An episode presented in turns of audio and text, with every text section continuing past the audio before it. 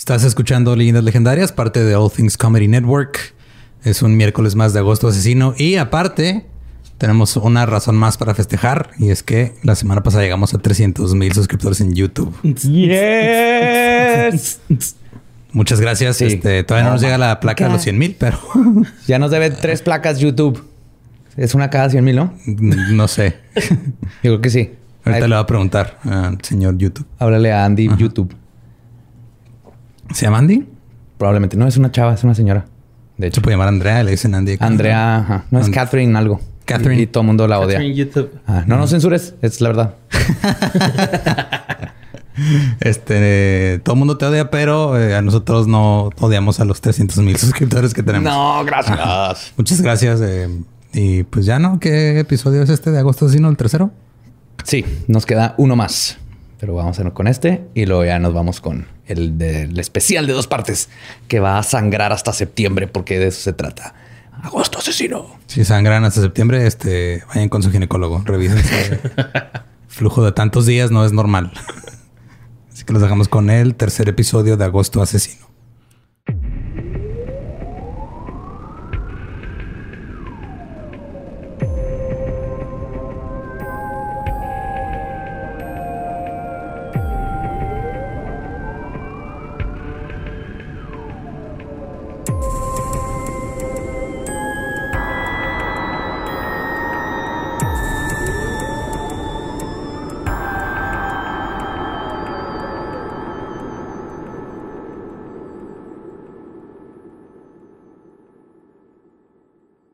Bienvenidos a Leyendas Legendarias, el podcast en donde cada semana yo, José Antonio Badía, le contaré a Eduardo Espinosa y a Mario Capistrán cosas, cosas. no. Feliz cumpleaños a mí. Casos de crimen real, fenómenos paranormales o eventos históricos tan peculiares, notorios y fantásticos que se ganaron el título de Leyendas Legendarias. Que cagándola después de no, pues qué cosas. Este... Récord ahí. Ajá. Magnífico. Ya tenía rato, mira. Bueno, pero no fue peculiares. Ajá, ya mínimo cambiaste de palabra. ¿Está bien? Muy bien. Eso se llama avanzar. Es la edad. Con la edad hay que vamos avanzando como personas. Como siempre me acompaña a mi diestra Eduardo Espinosa. ¿Cómo estás, Loro? Todo chido. Qué bueno. Y en mi diestra, siniestra, Mario López Capistrán. ¿Cómo estás, Borre? Muy bien, gracias. Yo. ¿Todo bien? Lolo, Gabe. pues es que me di cuenta que nunca saludamos a Gabe, güey. Aquí está. Es que es un fantasma este, switcheando. Y pues eh, bienvenidos a otro más de los asesinos de Agosto Asesino.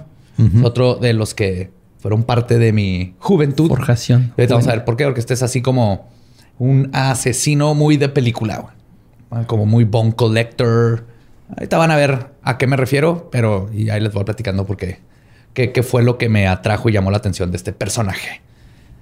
Un asesino en serie de Kansas, enfermamente metódico, controlador, cosplayer, padre de familia, que incluso se tomaba años entre sus asesinatos y que además pasaba más tiempo trabajando en su branding que matando, aterrorizó a la ciudad de Wichita por 30 años, que fue derrotado por uno de los peores enemigos de los boomers, la tecnología.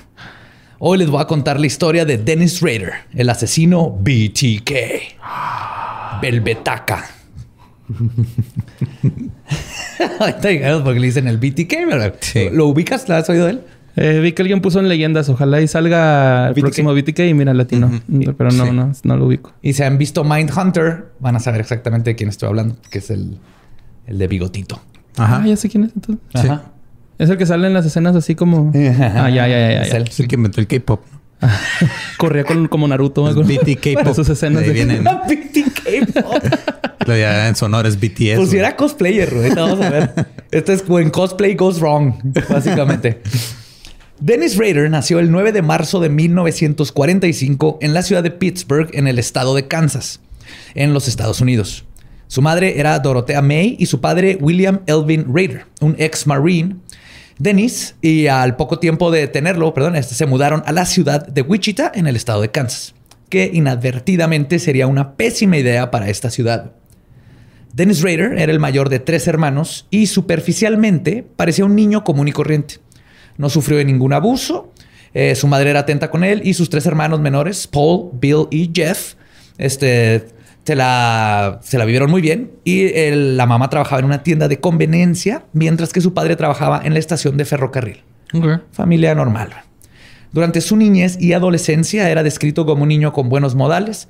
Su amigo de toda la vida en una entrevista comentó que, y cito, nunca resaltó en nada, pero le, gustaba participar en todo. Este chavito está en el equipo de base, en los scouts, en los- y no, no sobresalía, pero Dolorosamente promedio. Ajá. sí, sí, lo acabas de escribir perfectamente. Sus padres lo crearon como luterano y luego lo inscribieron en los Boy Scouts. Dos cosas que mantendría constantes casi por el resto de su vida. Mm, ahí aprendió a hacer nudos. Eh, Yo prometo Sí. por mi honor. Sí, güey. Sí, es- esas cosas que, que dan miedo, güey. Ténganle poquito miedo. Yo fui Boy Scout, pero no llegué a la parte de los Yo nudos. también. ¿Tú también? Sí, mo. Yo no. Lo más que hice fue una caja para bolear zapatos. No sé por qué. Yo no en exteriores, ¿por qué? Me No, yo sí desintegro hacía con muchas. el sol, güey. Muchas travesuras Sí. con la Sí. naturaleza. De hecho, creo que nos enseñaron a, hacer cajas de zapatos, ahora pensándolo bien, porque así sobrevives en- urbanamente. Ajá. Te quedas huérfano. a- Yo podía A bolear. mi caja de zapatos y a bolear. Bolero de Juárez.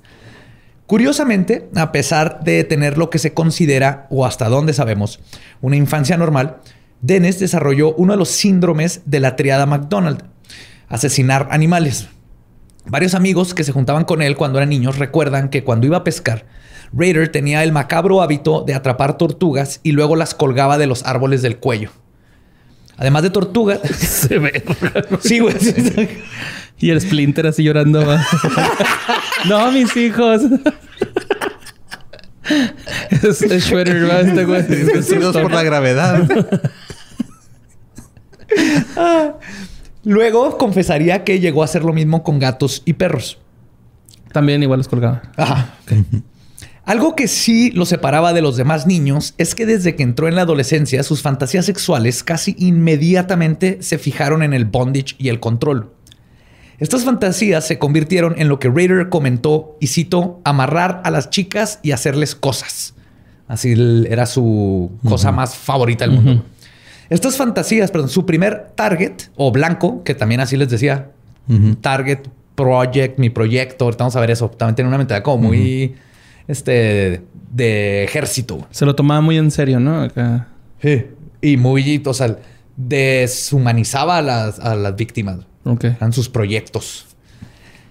Como en un futuro llamaría a sus víctimas. Fue este uno, uno de sus blancos, el primerito es Annette Funicello del show de televisión Los Mouseketeers, no sé, a los que a mí tampoco me tocó ese No. pedo. No. Pero un show como de variedad de Disney, donde salían unos niños eh, que bailaban y cantaban, y entre ellos estaba Annette Funicello, que era una así como este. ¿Cómo se dice? ¿Cómo era? Era el, el crush de todos los jovencitos de ese, de ese Ok. tiempo. Su fantasía creció y formó un fetiche por los panties de mujeres, al grado de que comenzó a robarse las que podía encontrar, sacándose- sacándolas de los patios de los vecinos. Como el de Ranma y medio, el Ah. abuelito. O Rochi. El viejo Roshi. ¿va? El BTK Pop maestro. cada vez le queda más. Sí. Este fetiche luego creció a usar los panties y luego agregó vestidos que también se robaba. Fuera de que padre, eh, perdón, fuera de que su padre era un clásico padre ausente de esos tiempos, que llegaba muy cansado del trabajo y su madre pasaba más tiempo leyendo y viendo televisión que atendiendo a su hijo. Cuando comenzó la pubertad, en las palabras de Raider, y cito, me llevé muy bien con mi papá, pero mamá no siempre fue tan feliz. Siempre la he amado, todavía la amo mucho, pero tenía un poco, un poco de rencor contra mamá. Nomás así leve. Sí, Sí. Porque de seguro una vez lo encontró con los, sus panties y le dijo, dame esas son mías. Y- Definitivamente lo debieron haber trampado vestido de mujer. Como lo mencioné antes, no hubo una- un abuso físico o algo que forjara la mente criminal que conoceremos dentro del pequeño Raider. Aunque se menciona en algunos lugares, y él lo dice en una entrevista, que en un punto se les cayó y se pegó en la cabeza cuando era bebé. Esto podría confirmar varias cosas, pero el dato en sí no sabemos si es real. Lo más él lo dijo, así que tiene que ver. Le zafaron la mollera de chiquito. Sí, y ahorita vamos a hablar un poquito más. Vamos a Es que, bastante en esta los- psicología y los golpes. Es que los, los bebés y la gravedad no se dan bien, güey, neta. No. La gravedad es el peor enemigo del ser humano, no puedo creer. Te rompe celulares, bebés, vasos con cerveza. Pero probablemente algo estaba mal en su cabeza que torció un momento por el que todos pasamos. el despertar sexual. Y por siempre cambiaría todo, asociaría el sexo con la violencia. La doctora Catherine Ramsland, profesora de psicología forense, menciona que, y cito, cuando Raider era joven, el anillo de su madre quedó atrapado en el resorte del sofá y ella no podía sacar la mano.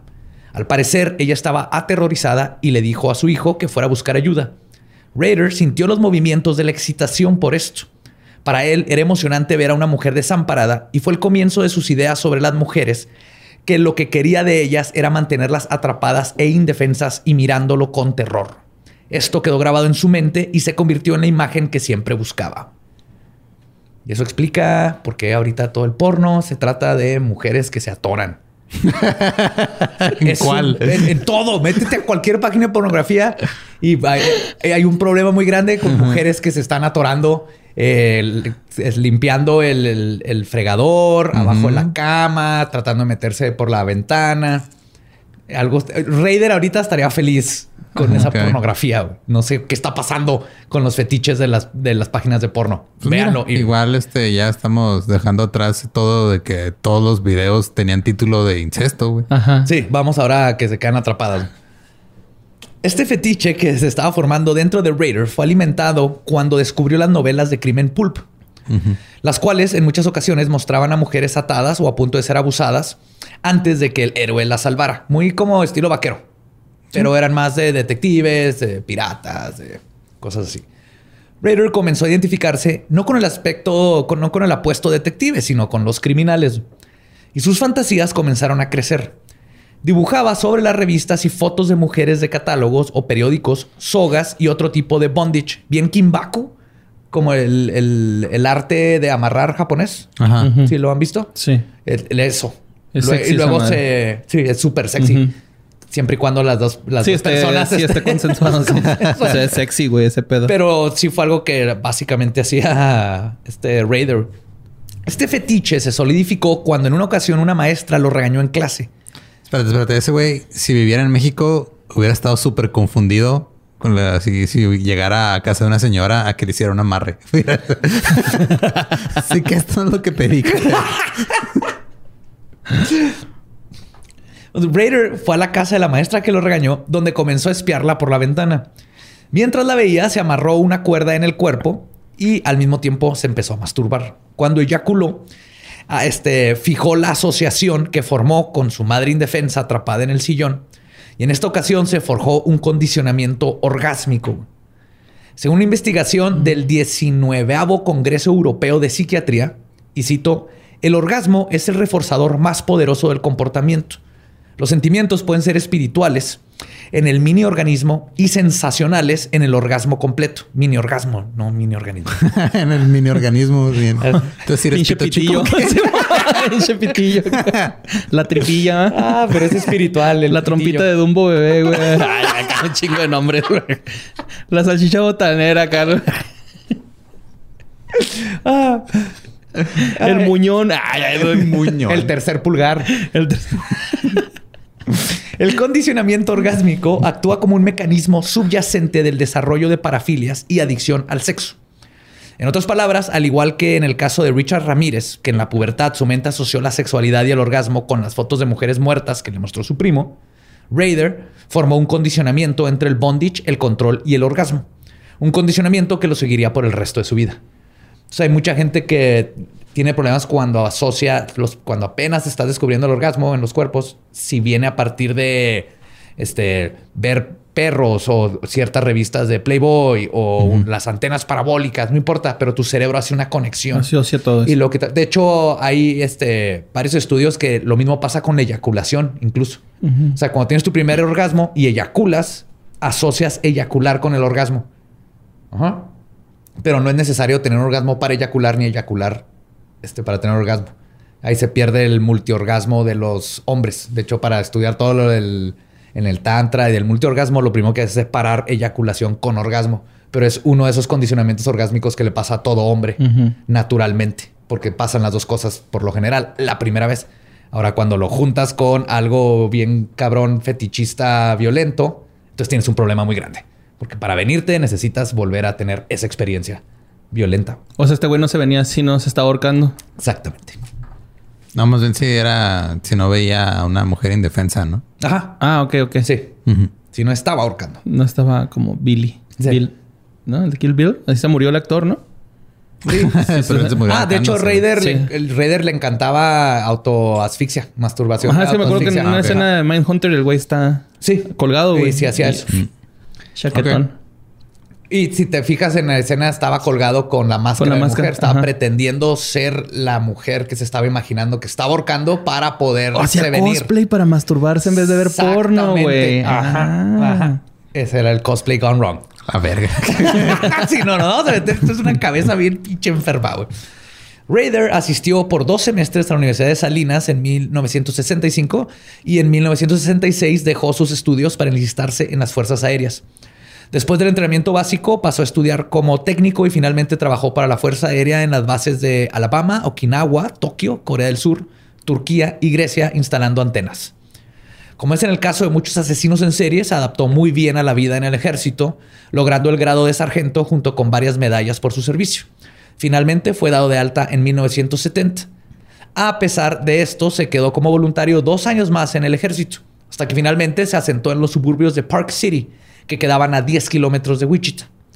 Raider se casó con Paula Dietz el 22 de mayo de 1971 y consiguió un trabajo en el departamento de carnicería para el supermercado Liquors, IGA, donde también trabajaba su esposa como contadora. Y esto es también bien, hay, hay todo, hay un chorro de libros y estudios sobre asesinos en serie y el ejército. Creo que lo hemos platicado antes. Sí. Uno les hace bien en cierta manera, uno porque no hay víctimas y dos como que la vida con reglas y, y estructura Los pone en orden. Ajá, Los, pone en orden. y para otros se pueden desquitar en las guerras disparando y así, pero hay muchísimos que entraron al ejército. En 1975 tuvieron a su primer hijo, Brian, y en 1978 nacería su hija Carrie. Durante este tiempo, los Raiders eran la típica familia americana. El padre era líder de tropa en los Scouts, era buen papá y esposo. Su hijo llegó al grado de Eagle Scout. Económicamente estaba, Nepotismo, güey. Sí, económicamente estaban bien y Raider decidió regresar a la universidad, donde se graduó en electrónica en 1973 del Butler County Community College. Mira, como tú. Ajá. Después de su trabajo en la carnicería, consiguió un nuevo empleo en la compañía Coleman, eh, ensamblando artículos para acampar. Los famosos termos verdes sí. Coleman. Él trabajó ahí. Órale, mira. Luego consiguió trabajo en Cessna, trabajando con avionetas, y finalmente trabajó en el sistema de alarmas ADT, donde aprendió una de las habilidades más importantes que aplicaría en sus ataques. Desactivarlas. Cómo deshabilitar los mismos sistemas de alarma que él instaló y cómo encontrar los puntos débiles para ingreso dentro de los hogares. Que en Mindhunter lo ves haciendo todas estas cosas. Durante este periodo regresó a la universidad de nuevo para conseguir un título de Administración de Justicia en 1978. Aunque tardó seis años para graduarse porque su ortografía y gramática eran muy malas. Y antes de que empiecen, y antes de que empiecen, sí está bien cagado este pedo de Dennis Rader. Irónicamente, esta mala ortografía luego se convertiría en una de las pistas para su captura. güey. Ok. Um, Pensé que íbamos con algo de time de dislexia o algo así. No, no, no. Mira. No hay que juzgar, güey. No, luego las víctimas suelen ser los más cercanos, entonces. Ay, güey. Nos quedamos así. pero justo fue ahí donde, cuando estaba este, estudiando todo esto de justicia, donde aprendí un chorro de asesinos en serie. güey. Yo creo él es de los asesinos en serie más, este, como self-aware. Sí, que estaba consciente de lo que estaba haciendo. Súper consciente y de que- qué ajá. Y cuál era. Que así, él sabía de yo soy un asesino en serie organizado, del estilo eh, lujuria, control, poder. Sabía perfectamente quién era, güey. Creo que eso es- lo hace todavía peor. güey. Es como los güeyes que estudian un semestre de psicología, ¿no? Que se diagnostican solos. Deja tú los que terminan, güey. no, no es cierto, chaval. Durante todo este tiempo, Dennis Rader vivía una doble vida. Para la sociedad y su familia era el esposo perfecto, miembro de la comunidad, el templo y los Boy Scouts. Pero su fetiche sexual lo consumía. Cuando tenía la oportunidad, era cosplayer. Se disfrazaba en elaborados disfraces de mujer, usando ropa interior, ligueros, medias y tacones que incluían una máscara de una cara femenina súper pinche creepy, güey. Es así como, como las blancas, que es así nomás una cara, pero color piel con los labios rojitos. güey. Bien, bien step for wives el pedo, ¿no? Sí. Como la, la morrita de gorilas, ¿no? Tipo se me figuró con... Algo así, pero de- más. neutral. Tienen que ver, ahí van a ver fotos en los show notes. Y además se amarraba a sí mismo, a veces en posiciones tan complicadas que varias veces se quedó atorado y estuvo a punto de ser descubierto. ¿Ves? Si dices que el porno está muy raro, güey. O sea, hay antecedentes. Sí, sí, hay La gente se queda atorada en posiciones extrañas. Sí, mo. Sí, no, y, ahí y tiene- se ponía la cámara y ponía el timer. Y cuando iba a los scouts, o sea, si iba allá en el bosque, a veces lo hacía en la casa, pero en los scouts. Y hay fotos de él donde se quedó atorado y tardó un chingo en bajarse, güey. Pero eso también era parte del rush de, De la sentir de la excitación de que lo fueran a trampar. Y sus fotos también están súper creepy. Las ves y parecen de película de terror. Además, se tomaba este, estas fotos, las usaba para masturbarse y saciar sus fantasías. Hasta que tener fotos no fue suficiente. O sea, se masturbaba con fotos del mismo Del mismo amarrado. amarrado de mujer. Sí, o sea, él cosplayaba como su víctima. Sí. Básicamente. Como, Ok. como él se imaginaba y dibujaba, porque él dibujaba así como de niño que dibujas cosas en los cuadernos. Tenía dibujos y dibujos. Me los imagino así nomás de monitos así de, de, De palitos. y De Palitos amarraditos. amarrados. y un cuchillita así. muerte, muerte. Todos así amarillitos, amarillentos, ¿no? Las hojas, güey. De tanta chaqueta. Toda esta fase, desde que comenzó, en el caso de Raider, en la pubertad, es conocida como la fase fantasía disociativa. Estado de fase de aura, también le dicen. Todos tenemos fantasías, pero un asesino en serie llega a un punto donde ya no se dan cuenta que los pensamientos e impulsos que sienten provienen de la fantasía. Junto con este proceso viene lo que el psiquiatra Joel Norris describe como la fase aura. A diferencia de otras personas que en la infancia pueden llegar a experimentar con fantasías y luego sienten las consecuencias y aprenden, el asesino en serie no lo frena el concepto de castigo, morales, la ley o el tabú. Su comportamiento es completamente impulsivo. Se vuelve inconsciente a cualquier estímulo externo y solo obedece un estímulo invisible y completamente dominante. O Sí, como cuando... Cegado. O sea, que es el impulso de la Ferrafter, pero para matar gente. güey. Ok. Sí, Estás cegado por todo, te vale verga la moral, te vale verga las buenas costumbres, todo. O sea, tú nada más quieres ponerte Seguir. más Que siga la party. Que siga la party. Ajá, Es lo mismo, pero pues matando jovencitas. Por ejemplo, creo que esta parte es inconscientemente, creo que es algo de lo que nos atrae y la fascinación por los asesinos en serie. La parte de, de que no les importan las morales, el tabú, la ley de que están por encima de, de todo lo que nos detiene, ¿no? Y creo que inconscientemente es una representación de algo este, primordial y, y básico que todos tenemos esas fantasías de qué haríamos, no, no de, de violencia necesariamente, pero si no tuviéramos restricciones sociales, morales, religiosas. Uf, chanclas con calcetines. Primer día. Ay, ¡Cállate, Eduardo! Sí, güey. Lo más cómodo del mundo, güey. ¿Cómo te? Yo soy team tuyo, güey. Ah, los Sí, dos. sí, güey. ¿Con quién estoy? Creí que los conocía. O sea, de pata de gallo no, güey. No, no, tampoco No. somos monstruos. Ah, sí, no. ah, ok. Yo me No, no. imaginé, yo me fui luego, luego al extremo. No, no, no, así. Extremo, pata de gallo. De esta guarache que usa este Zuckerberg. Zuckerberg. Sí, güey. guarachito, Sí, así. guarache de billonario mamador. Pero de Ajá. piel, así piteado. Como de Jorge Campos, así, de Jorge Campos. Pues según Norris, cuando un asesino en serie está en esta fase de aura, los colores se vuelven más vivos, los olores son más intensos y las sensaciones más potentes. Y cito, en este momento el asesino serial es casi una criatura que desafía la definición de ser humano. El asesino es simplemente una máquina biológica manejada por un instinto primordial de complacer sus necesidades. El ritual de asesinar se fusiona con el mecanismo autonómico de supervivencia, casi como si el asesino se convirtiera en un ser unicelular que solo reacciona a un abrumador estímulo químico. Se hacen una máquina de matar que no, no, no Sí, de hecho, también lo, ya lo has platicado en otro episodio, ¿no? Que hasta incluso hasta se les nota en el... O sea, físicamente tienen en las pupilas. Sí, por ejemplo, en- de Bundy decían que le cambiaba el color de los ojos, que obviamente eso es imposible, pero lo que pasa es, es- se- la pupila se expande y eso explica por qué los colores se ven más Pues vivos. estás ¿no? sintiendo se dilata. excitación, ¿no? Acá. Sí, y todo el cuerpo se prepara como cuando tienes que correr o pelear, cuando Ajá. estás en esta, pero para matar. Es como cuando está en riesgo tu vida, ¿no? Que te- los pinches sentidos se te alteran así. Y no piensas, cabrón. nomás actúas. Ajá. El asesino en serie está así en estos momentos. Sí, güey. O sea, es, es vivir así en el estado en el que estuvo el güey que lo madrearon en la combi, así ese estado de alerta. Pero al revés. Sí, ese güey sintió más los vergazos, ¿no? Como es común en los asesinos en serie, la fase de fantasía se convierte en realidad generalmente cuando existe un estresante. En el caso de Raider es posible que haya sido cuando fue despedido de su trabajo en el año de 1974. Mientras estaba desempleado, llevaba a su esposa a su trabajo en el hospital para veteranos en Wichita. La pérdida de estructura y todo este nuevo tiempo libre solo condujo a que las fantasías de Raider fueran cada vez más prolongadas. Y es cuando comenzó la segunda etapa de los asesinos en serie, la fase del trolling que es el trolling, la cacería o el acecho. Es cuando mandas chingaderas en Twitter. Yo también pensé. Esa chingada gente. No, dentro del, del, lingo de perfilar y de los series es el trolling. El mismo Raider cuando lo entrevistan habla así. Ahí es cuando empecé mi fase de trolling oficial. Es súper... Así que sabe demasiado. Pues que soldado, es ex soldado, ¿no? Es ex militar. es ex militar y se nota por su pensamiento y cómo describe las cosas. Bien derechito, no hace nada.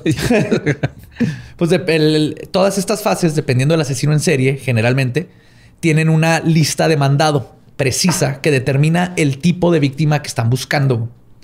De hecho, estuve viendo ahí estadísticas. Dicen que el del 40% de los asesinos en serie matan mujeres exclusivamente. Y el 65% de las víctimas de los asesinos en serie son mujeres. Fuck. Entonces casi todos van en contra de las mujeres, sí, sí. Para cuando digan así, es un problema el feminicidio, eso es todo. También matan hombres. Mm, mm, mm, pues sí, pero es diferente. Es totalmente diferente porque están atacando directamente a mujeres. Las, son su target. Raider hacía su trolling caminando o manejando por diferentes colonias o universidades donde podía buscar el perfil de víctima que estaba buscando. Una vez que la veía, esta mujer se convertía en su proyecto y entraba en la fantasía de Raider, quien para este tiempo ya estaba desarrollando su otra personalidad, BTK, Bind, Torture, Kill. Atar, torturar, matar. O el asesino ATM. ¿A toda madre? a toda máquina. En español o a toda máquina. En español sería el ATM. Qué chido, como el gel. Esta personalidad fue siendo afinada en su fantasía poco a poco. Como niño chiquito, hacía dibujos de cómo torturaría a sus víctimas. Incluso como buen diseñador gráfico, pasó por varias versiones de lo que eventualmente se convertiría en su logo de BTK sí. sí, todos con nombres acá. Final, final, este sí es. Final 2, final 4. lo, tengo para mañana. último chingón de vergas, así no lo grabas. último, último chingón vergas 1. y de hecho, como niño chiquito, la B mayúscula de su logo ya oficial eran boobies con todo y pezones. Mm. O sea, era una B acostada y lo tenía los pezones. Y ahí se ve todo el proceso de cómo fue dibujando todos los logos con la BTK, pero todo era cómo hacer boobies y vaginas. O sea, su mentalidad es de un niño de 12 años horny, güey. Qué vergas de que eh, hacía los dibujos y era un perrito, ¿no? O algo de eso. o de que eran unas chichis y luego... No, eran unas nalguillas y luego un pitillo y luego era el símbolo de Batman, y acá. Ah, era buenísimo ese. en noviembre de este año, Raider consiguió trabajo en ADT. Para la este, pero la fantasía ya había crecido tanto que el asesino ATM cruzaría la línea de fantasía-realidad pasando de la fase 4 y 5 de los asesinos en serie, que es la seducción y o el atrapar y capturar. En el caso de Raider, su proyecto fue Julie Otero, de 34 años, que se, acerca, se acaban de mudar a una casa en la esquina de las calles Edgemore y Murdoch, donde Raider la vio junto a su hija Josephine o Josie, de 11 años, después de dejar a su esposa en el trabajo mientras estaba haciendo su trolling. Entonces dejaba a la esposa y luego se manejaba todo el día, no tenía que hacer. Ok, y, para hacer esto mejor, imagínense a esta persona haciendo sus dibujitos y troleando. Es Red de That 70 Show. ok. sí, güey. La actitud, como habla, así como siempre bien tieso y serio. Ese es Dennis Rader. Con la diferencia que cuando te les decía que te va a meter el pie en el, culo, lo hacía de neta. Lo hacía. te amarraba y luego te metía el pie en el culo.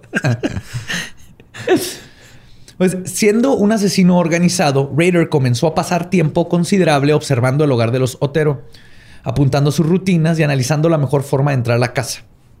Armó lo que llamaba su hit kit, que hit es como de hitman, de sicario, y era su hit kit, que era una bolsa de lona que contenía una pistola, cuerdas, cuchillos, tape, herramientas, máscaras, todo lo que necesitaba para ingresar y hacer a la casa y hacer sus fantasías. Ah, y que de hecho la cambiaba. Este, a veces era una bolsa, a veces era una mochila, puede ser un portafolio, depende de que, le quedara en la situación para no llamar la atención. El 15 de enero a las 8 de la mañana, el asesino ATM entró al patio del osotero y cortó la línea telefónica. Luego entró a la casa por la puerta trasera que estaba abierta porque Joey de 9 años había dejado salir al perro. Cuando entró, Raider se topó con Joe Otero de 38 años, su esposa Julie, su hija Josephine y su hijo Joey. PTK entró en pánico cuando se dio cuenta que Joe seguía en la casa. Entró en pánico aún más cuando vio que estaba toda la familia, pero no se echó atrás con su plan. Confrontó a Joe Otero con la pistola y le dijo que era un criminal buscado y que necesitaba dinero, comida y un auto. Ordenó que sacaran al perro porque estaba ladrando y luego se llevó a toda la familia. Saquen al perro porque si está el perro aquí viéndome no se me va a parar. Imagínate que hubiera sido un gato, güey. Aunque levantan el culo cuando te sacan acción, güey. No. Ah, mira, yo nunca he tenido gatos, así que no me, no. O sea, ese comentario está completamente desconectado de mi realidad, güey. Ah, ok. No, si está bien culero porque estás acá en acción y llegan y te ponen el culo en la cara, güey. No sabes si chupar, meter o quitar, güey.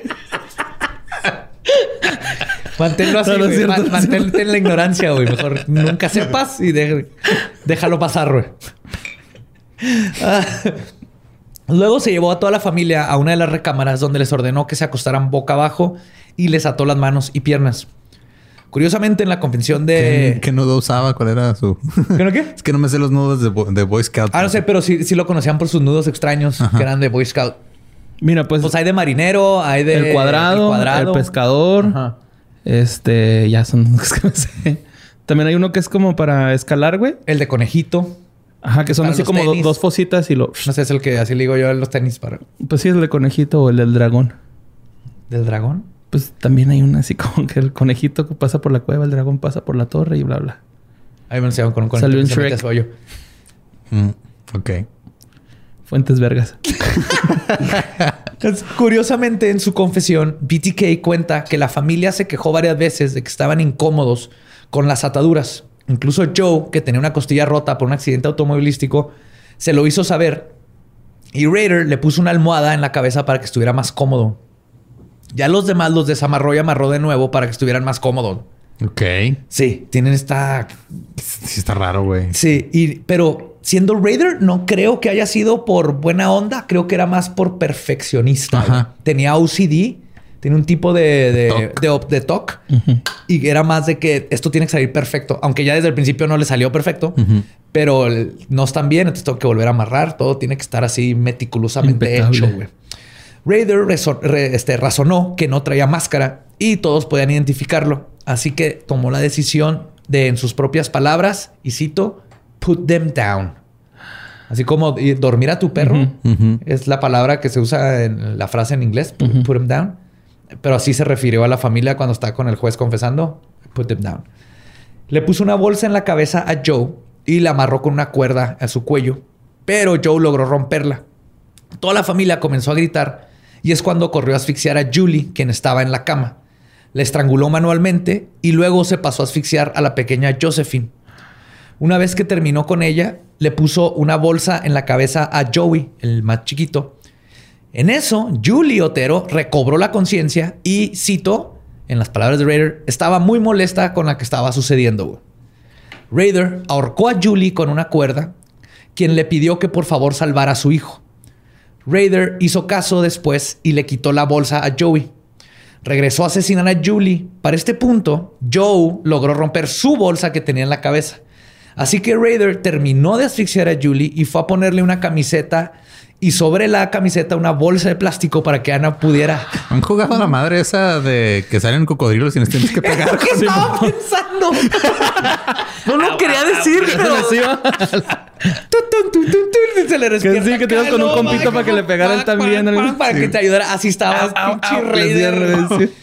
Tratando de matar y se le estaban reviviendo todo el mundo. Ahora le puso una camiseta y luego una bolsa de plástico en la cabeza a Joe para que no la pudiera romper y le volvió a amarrar el cuello con un cable. Mira, uno va aprendiendo. O sea, las primeras veces casi siempre son este, raras e incómodas. Sí. sí. Tanqueó su primera vez. Totalmente. pues decidió regresar a su plan inicial y se llevó a Joey a otra recámara donde le puso una camiseta y bolsa de plástico igual que su papá y el pequeño de nueve años murió de una combinación de estrangulación y asfixia. Cuando Raider regresó a la recámara, Josephine había despertado. Entonces se la llevó al sótano, donde la ahorcó colgándola de una tubería.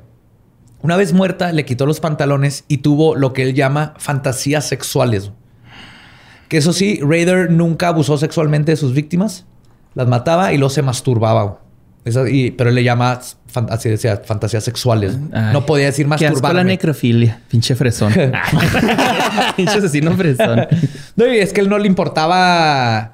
No era el sexo, su fantasía era, estaba por arriba del sexo. Sí, era, era más indefensa las personas. Para él lo excitante era tenerlas así. El tener sexo con ellos no era excitante. Era el tenerlas indefensas y amarradas. Entonces no necesitaba tener sexo, era la masturbación.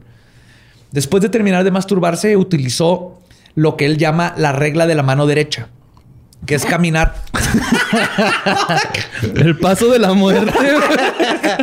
Me acabo dar cuenta que eso se puede malinterpretar. No, es una, es, una regla de, militar de para revisar casas o lugares.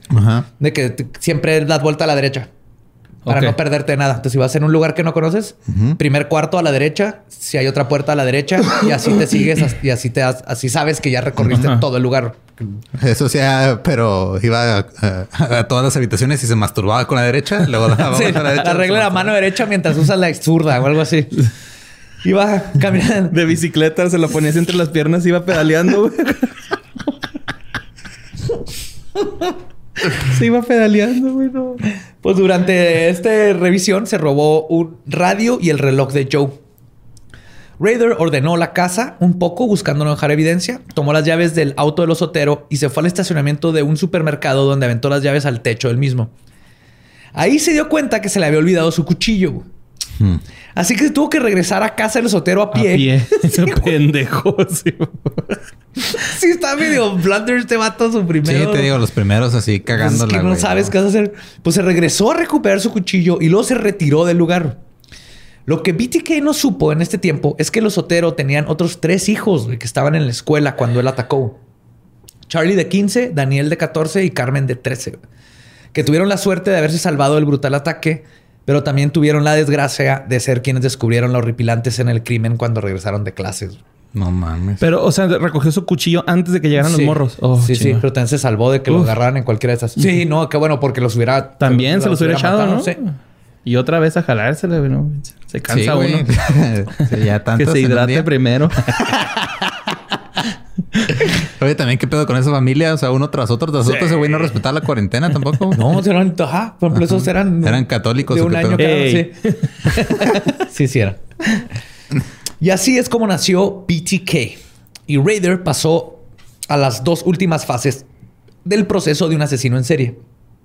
La del asesinato en sí, o sea, la de asesinar, y lo que se conoce como la fase del tótem, trofeo o memoria.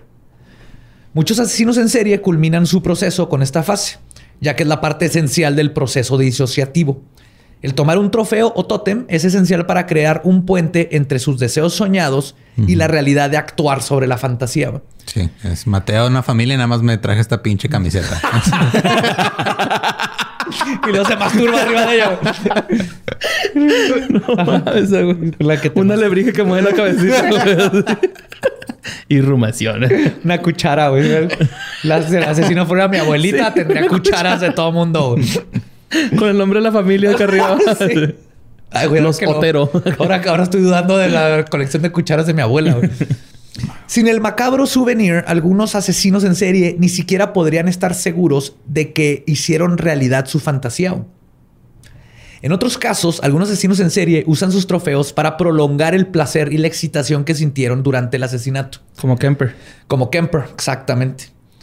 Esta última es justamente la razón por la que Raider tomaba los artículos y eventualmente fotografías de sus víctimas. Ya cruzando la línea al asesinato, BTK no tardó mucho en atacar de nuevo. Tres meses después, el 4 de abril, entró a la casa de Catherine Bright por la puerta trasera y se escondió en una recámara, esperándola pacientemente, pacientemente como un depredador esperando a su presa. Pero de nuevo, a pesar de haber estado observando por meses y aprendiéndose la rutina, su plan perfecto fue interrumpido por una tétrica coincidencia. Verán, ese día, por alguna razón que no, planeó este Raider, Catherine llegó a su casa acompañada por su hermano, Kevin Bright, de 19 años. Igual que con los Otero, Raider decidió, fuck it, ya estoy aquí, los encañonó y les contó la misma historia de ser un hombre buscado, que nomás los quiere amarrar y los va a asaltar. Hizo que Kevin amarrara a Catherine en una recámara y luego Raider lo llevó al otro cuarto donde lo ató a una de las patas de la cama. A diferencia de su primera vez, esta vez Raider olvidó su hit kit. Pinche pendejo, güey. así no buscándose. ¿Dónde? Y me perdonan, me, me dan 15 minutos.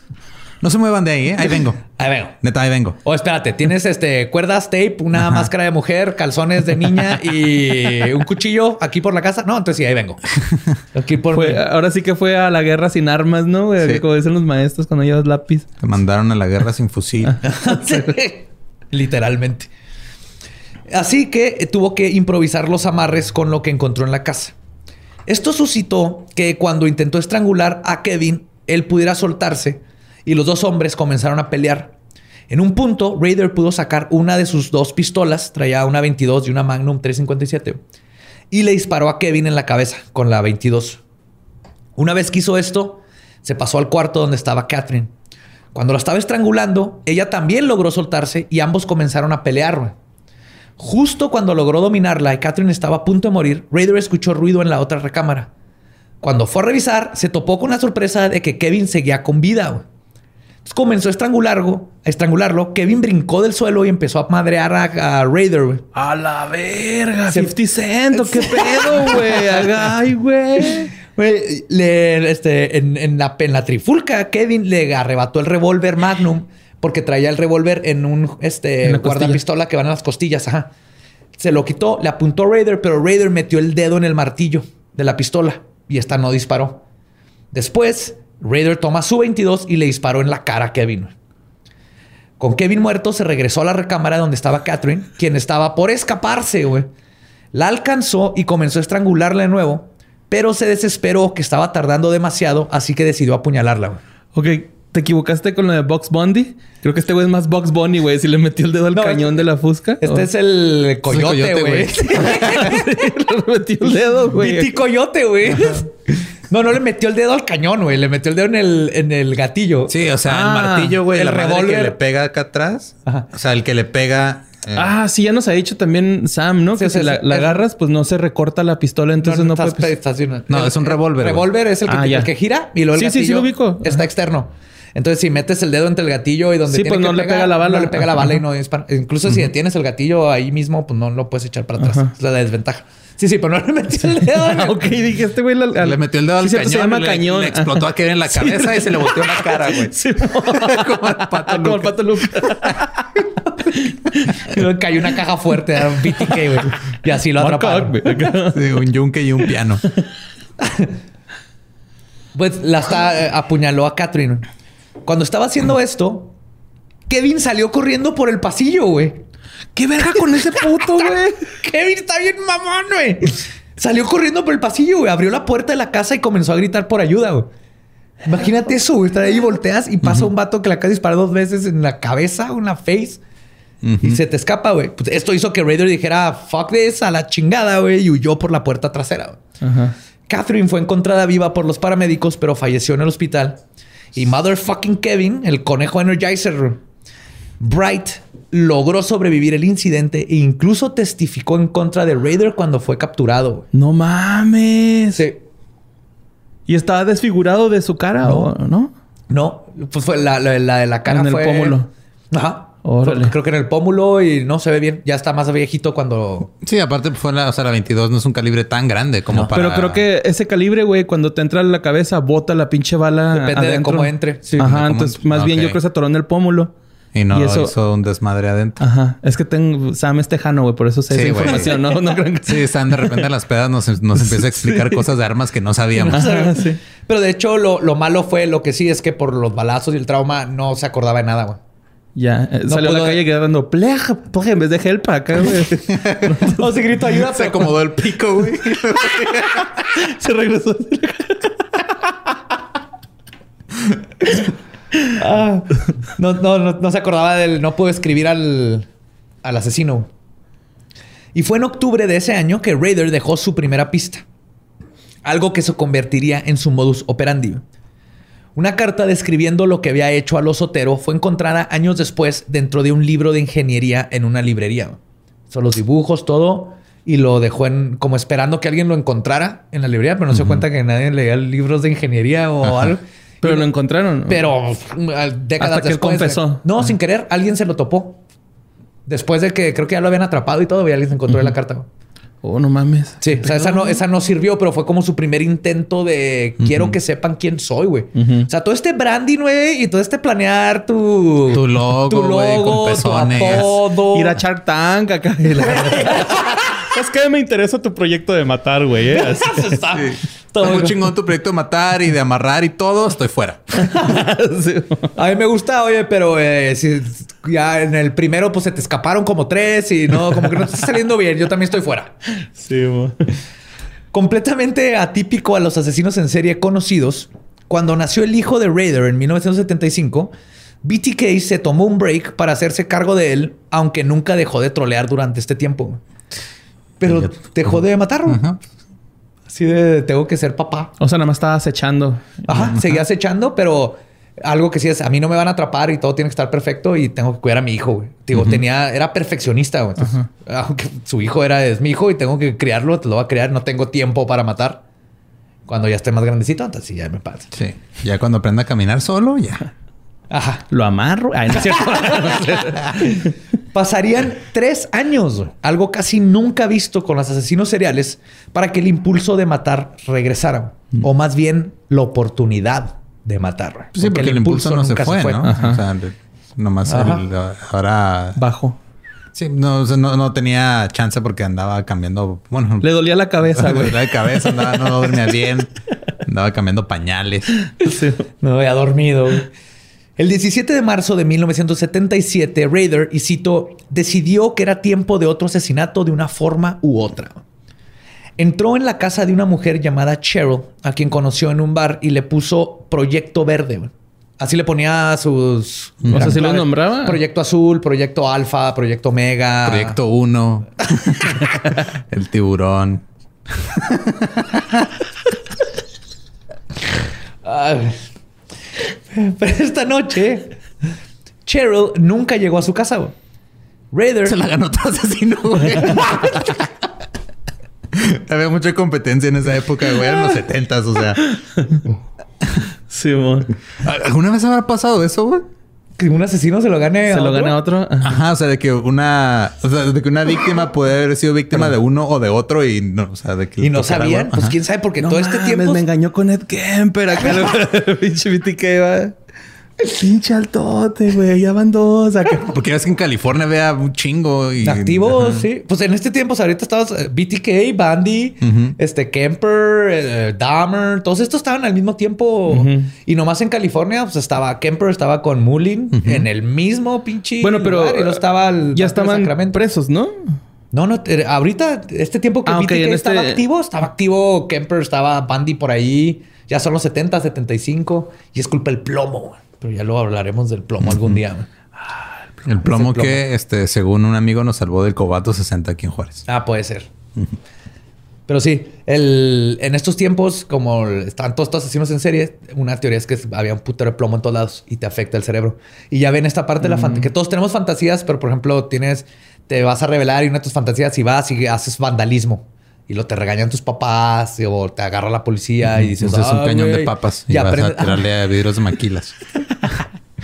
Perdón. Pinche, es pinche vandalismo nerdo, güey. O sea, hicimos, Wow.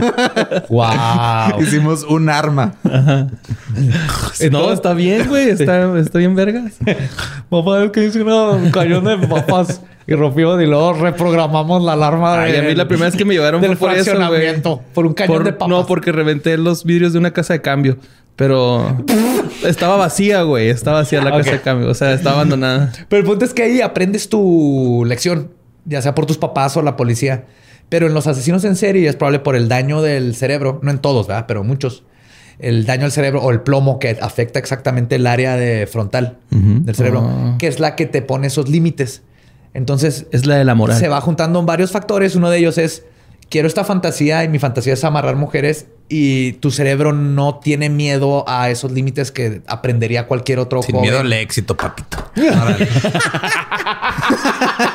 wow. Paps. Tú mátalas, príncipe. A huevo.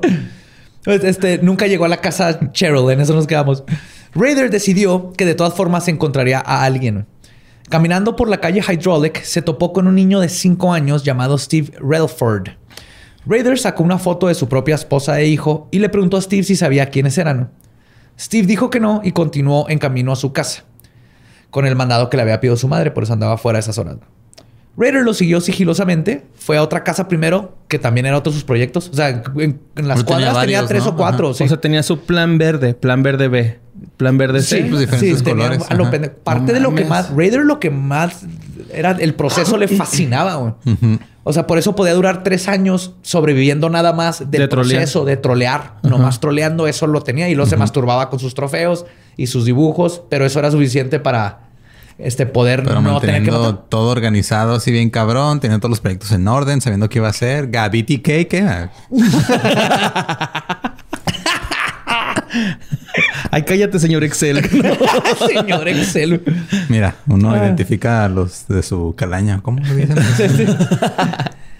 oh, shit. Pues llega a la casa del niño este, que, con el que había hablado, toca la puerta y PTK se hizo pasar por un detective y logró entrar a la casa. Habían tres niños en el hogar, incluyendo Steve, su hermano de 8 años y una hermana de 4 años. Raider apagó bruscamente la televisión, bajó las persianas y sacó su Magnum 357. En eso salió Cheryl, este, la madre de los niños, en bata, venía del baño. Y este Raider le dijo que tenía un problema con fantasías sexuales y que iba a abusar de ella. Entre los dos pusieron cobijas y juguetes en el baño donde se encerraron a los niños. Después dejó que Cheryl se fumara un cigarro y luego sacó su hit kit, que en este caso era un portafolio, porque andaba caminando con el portafolio. Traía cuerdas para amarrarla y todo. Y mientras estaba amarrada en la cama, vomitó porque estaba enferma. Raider fue por un vaso de agua y se lo dio. Ay, yo pensé que se iba a excitar más o algo. No, no, le dio un vaso de agua, la dejó fumar. De hecho, hubo un punto bien, pues hasta en culero cuando lo está contando Raider, güey, donde el- ella o sea, terminó el cigarro y dijo algo así como: Vamos a que Ok, me mates. fuck it, vamos. No, no, él le dijo que nomás iba a abusar sexualmente de ella. güey. Y hubo un punto donde ella dijo: "Le- Let's get it over with. O sea, ya, bueno, pues haz lo que tengas que hacer y vete, güey. Pues pensando en sus hijos, güey, que estaban encerrados. Estuvo cul- hijo de puta, güey, está bien- fuerte, ¿eh? Este asesinato es de los más culeros. Este le pone una bolsa en la cabeza, le estrangula con una cuerda como a los demás y se masturbó sobre el cadáver y unos panties que estaban ahí en, el, en la cama. Y en eso comenzó a sonar el teléfono. La familia le había dicho que los vecinos irían a la casa, así que Raider no quiso arriesgarse y huyó, dejando a los tres niños vivos. Pero uno de los niños, del de cinco años, podía ver por el vidrio de la ventana cuando estaban amarrando a la mamá y todo eso. Y vio la cara de este güey. Sí, pero estaba bien chiquito. Y hasta le dijo, voy a desamarrar la puerta porque la amarraron con cuerdas y pusieron una cama. Y le dijo así que la desamarras y mato a tu mamá. Fíjate el trauma de estos niños en- encerrados. Este güey... ah. El 8 de diciembre, BTK atacó a Nancy Fox, de 25 años. La estaba esperando dentro de su casa cuando ella llegó de trabajar. Le dijo lo mismo que a los demás, que tenía un problema de fantasías sexuales, la ató y luego le confesó que él era el responsable del asesinato de los Otero, que ya había sido algo muy Ajá. mediático. Escandaloso, ¿no? Luego le estranguló y se masturbó y dejó semen sobre su bata. Al día siguiente, fue él mismo quien haría la llamada a la policía para reportar el crimen. Esta sería la primera vez que las autoridades conocerían la voz de BTK. Entonces ya empezó como a, la- la necesidad de que reconozcan su jale. güey. Y esta fue la primera. Habló y dijo, eh, van a encontrar a esta mujer muerta en esta dirección. Está así, ya está. Y les dio toda la descripción. Poco Pero no tiempo- les dijo que fue él ni nada. Sí. Ah, sí dijo, Sí, fui sí, yo. sí, fui yo. Encuéntrenme. Encuéntrenme. Es como subir una foto a Instagram y taguearte tú en tu propia foto. Básicamente. Sí, este vato, puta madre. Si hubiera habido Instagram, no sé qué hubiera hecho este güey. Poco tiempo después mandó su primera carta a la estación de televisión KAKE a principios del 78. En ella tomó responsabilidad por los asesinatos que había cometido y además aportó pruebas que solo el asesino sabía para confirmar que era él.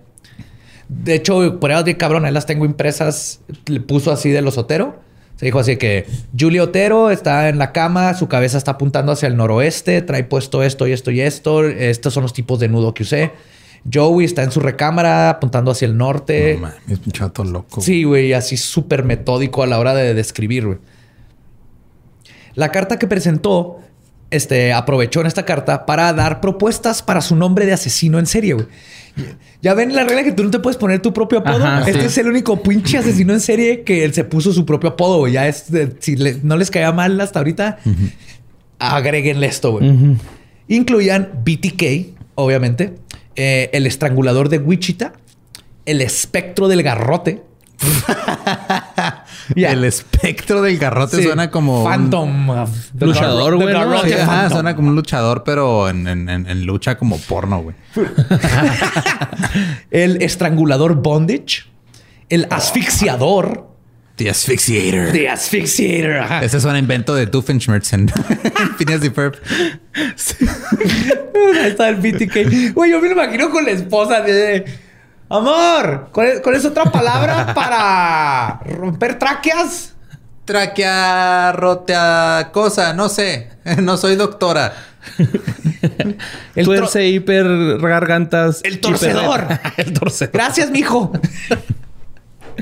ah, y el otro, otro era el estrangulador poético. Ay, güey. The Poetic Strangler. Y Ese está perro, ¿eh? Ese sí. O sea, no, no lo estoy diciendo así que, ay, qué bonito apodo, pero sí está chido, güey. Sí lo usaría de usuario de Instagram. sí la que neta. ya- de hecho, agregó para un poema titulado Oh Death to Nancy, que era por su víctima Nancy, y es un poema conocido que se llama Oh Death, y nomás le agregó ahí de Nancy.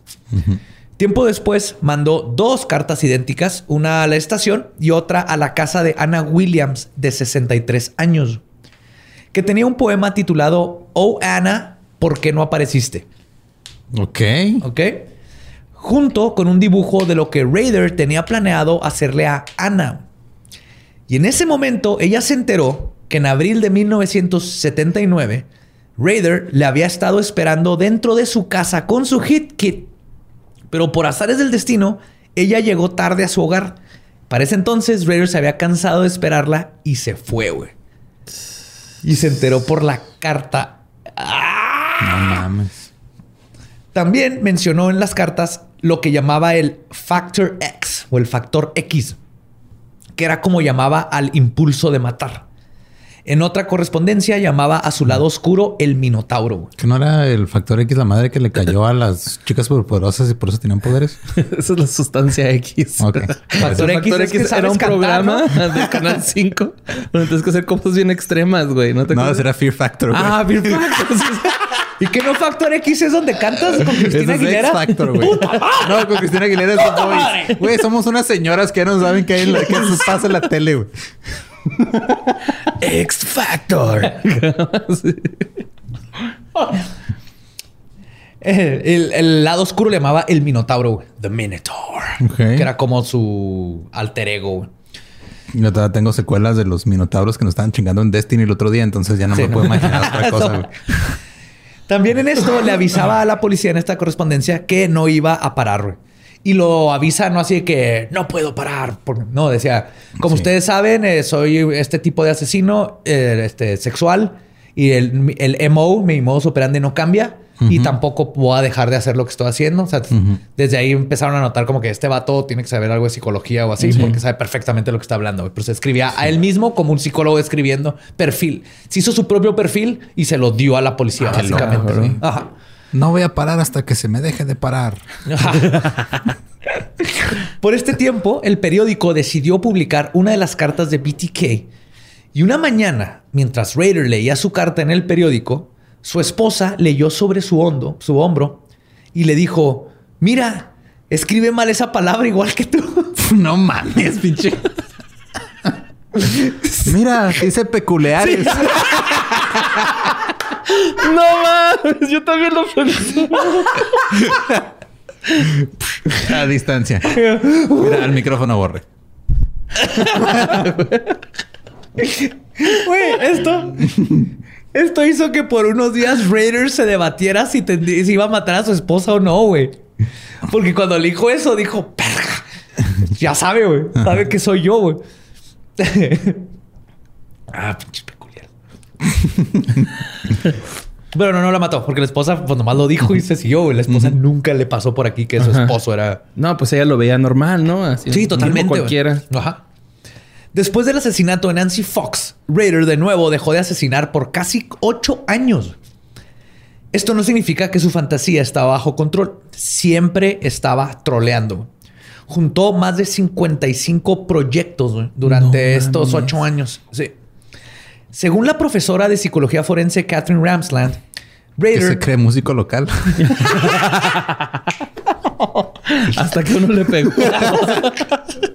Es que mañana vamos- va a haber una gente bien chingón. Es el mismo gente que descubrió a los Tolidos. Va a estar en ese gig y ahí es donde vamos a, a huevo. disparar. Sí, sí, sí. Con, con mi proyecto Juárez, número Tenía mi 55 15. proyectos. Según la profesora de psicología Catherine, Raider podía hacer esto de durar muchísimo tiempo sin matar por dos circunstancias específicas. La primera era que no cometía crímenes al menos que estuviera seguro que tenía una coartada y los asesinatos pasaban a segundo plano frente a su atención con su familia y trabajo. Mm. Por otro lado, menciona que Raider era un asesino de poder, control, lujuria. Y cito, se trataba del proceso de matar y era casi como un juego previo al sexo, el foreplay, donde lo llevaría al momento final en el que los mataría.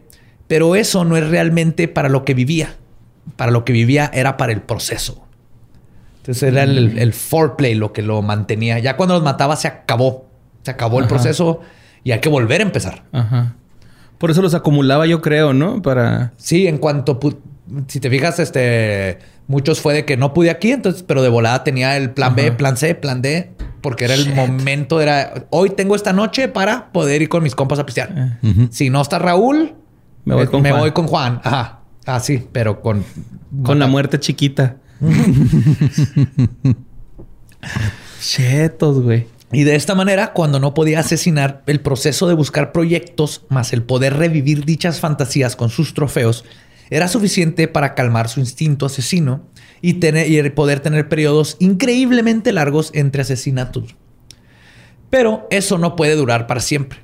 Y el 17 de abril de 1985 estaba en un campamento de Boy Scouts.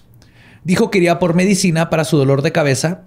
En lugar de hacer esto, manejó a la ciudad de Wichita, se estacionó en un boliche y pidió un taxi. Se hizo pasar como que estaba muy ebrio para que el taxi lo dejara cerca de la casa donde Marine Hedge, de 53 años, vivía. Entonces todo esto era así como para, oh, estoy bien ebrio, y luego se bajó, y luego, oh, ya me ebrio, se fue el taxi, entonces el taxi no tenía una dirección de dónde lo dejó, pero tampoco iba a sospechar que le pidió que lo dejara ahí. Era un borrachito, güey. Era un borracho que se le iba a pasar de la mente. güey. Entonces, No se quedó dormido en una, su- en una van abandonada. Ahí, ¿no? como, un, como un amigo que pidió un Uber mal. Oh, porque andaba hasta la madre. Sí, güey. Le dijimos que lo mandara primero a la central camionera, ¿no? Llévalo a la central camionera y luego alguien le dijo de que no, no, a su casa, a donde le marcó. y no llegó, güey, lo, se durmió en una camioneta el güey. me acuerdo de la, la- la dormida en la camioneta. Un saludo a Augusto.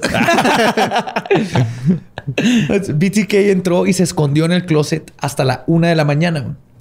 Marine estaba dormida cuando él salió de su escondite y le estranguló. Luego tomó el cuerpo y usó el auto de Marine para llevársela al sótano de la iglesia, donde tenía llaves por ser miembro de confianza. En el sótano le tomó fotos amarrada en diferentes poses de bondage shibari kinbaku, que es el estilo. Wow. de- Cuando terminó, se hizo, se deshizo el cuerpo, regresó al boliche, aventó las llaves al techo del boliche, tomó su automóvil y regresó con los scouts sin que nadie se diera cuenta y completó su coartada Claro, perfecta, güey. No, Pues, este ajá. campamento Aquí con estaba, se fue un ratillo por aspirinas, pero regresó en chinga. Pues sí regresó sin dolor de cabeza porque pues ese pedo ayuda. No, Regresó están fumando, ¿verdad? Llegó chiflando. ¿Qué pedo, comas? ¡Uh! ¿Cómo andan? ¿Qué? ¿Una fogata o qué, güey? Ah, pinches aspirinas. Ah. Mira, traigo unos panties, espérame. Pasaron 20 años antes de que las autoridades se dieran cuenta que Marine también había sido víctima de BTK. no mames. Ajá. Para nada la asociaron. Porque aparte, mientras más tiempo dejaba pasar, menos asociaban. Ajá. Sí, porque en este tiempo eh, eh, apenas estaba en su niñez todo lo de los asesinos en serie. O sea, Bundy lo hizo popular el título de asesino en serie, ¿no? Y ya estaban los perfiladores. Pero todavía estaban así que el asesino en serie mata y, y ca- y va acelerando. Una vez que empieza, va acelerando. Que sí, pero no todos. O el asesino en serie es todo desorganizado. Sí, pero no todos. Y, y BTK enseñó que los asesinos en serie también pueden esperar periodos larguísimos, lo cual les da un chingo de miedo, güey. Porque puede haber muchos de esos que es imposible. Porque no tienen Rastrear. modus operandi y matan cada cinco años y pues no se sabe. güey. Imagínate que nada más hubiera un asesino serial aquí en México, güey, y sea el culpable de todo. Que mate cada año bisiesto, güey. Que, el que asesino mata bisiesto. cada. Imagínate que hay un güey que mate cada que Cruz Azul salga, salga campeón. No, pues no. Desde el 97 no hubiera asesinatos, güey. El 16 de septiembre de 1986, a las 10 de la mañana, se hizo pasar como reparador de teléfonos para lograr ingresar a la casa de Vicky Wegerly, de 28 años. La llevó a la recámara donde después de una pelea, donde terminó rasguñado, estranguló a Vicky con un par de pantimedias y le tomó fotos a su cuerpo en diferentes poses. Aquí empezó a disfrazarlas. Las amarraba pues, las- les ponía cositas. Se robó el auto de su víctima y a pocas cuadras de la casa se topó con el esposo de Vicky, Bill Wegerly, quien reconoció el auto de su esposa. Se cruzaron así en, la, en sentidos contrarios. Ajá. Este, vio el auto de su esposa, pero se siguió en largo. Dijo, esto está raro. güey". Descubrió el cuerpo de Vicky y por suerte güey, su hijo de dos años estaba sano y salvo en el otro cuarto. güey. Bien, no le hizo nada a BTK. Ujú. Y cuando lo vio, pues no lo alcanzó a reconocer. O sea, no pudo dar una descripción. Pues, Sí, pues, esa escena, cuenta. ver el carro de tu esposa y la va manejando un tipo y luego llegas y... No, no mames. De seguro iba a llegársela a hacérsela de pedo, ¿no? Así de, a ver, ¿por qué me estás poniendo a la verga? ¡Ah, cabrón! no lo dudo, güey. Sí, sí. mi ¿Por qué chingados baja tu pierna? ¡Ah, cabrón!